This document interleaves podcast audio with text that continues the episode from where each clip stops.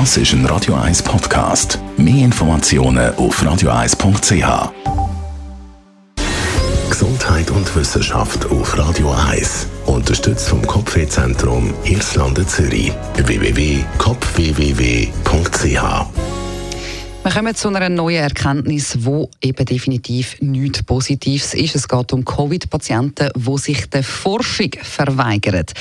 Die Daten die wären extrem wichtig für die Wissenschaft, aber offenbar nur eine Minderheit von allen PatientInnen, die an Covid-19 erkrankt sind, möchten an Studien teilnehmen. Die Experten die sehen dafür mehrere Gründe.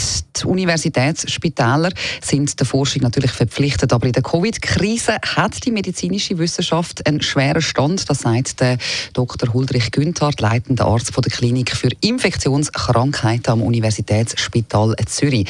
Viele Patientinnen und Patienten verweigern sich der Forschung.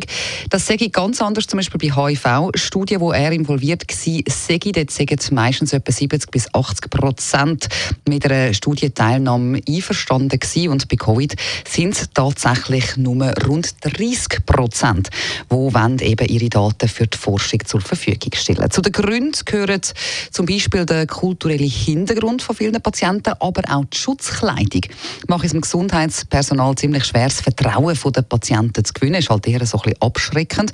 Und äh, das steigende Misstrauen, das im Moment ja auch ein bisschen vorherrscht gegenüber der Medizin, das trägt auch noch dazu bei. Der Infektiologe bereitet das natürlich große Sorgen.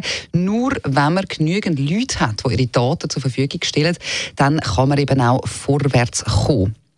Die Forscher die machen auch übrigens die mangelnde Unterstützung von der Politik und von Institutionen ein bisschen zu schaffen. Die Kliniken für Infektionskrankheiten eben am USZ zum Beispiel haben in der Corona-Krise nämlich keine zusätzlichen Geldmittel zur Verfügung gestellt bekommen. Es wäre in dem Sinn extrem wichtig, dass man auf dem Weg, also eben mit Patientinnen und Patienten, die ihre Daten zur Verfügung stellen, würde können vorwärts kommen rund um die Forschung von Corona oder eben auch zum wirksame Behandlungsmethoden oder Medikament finden.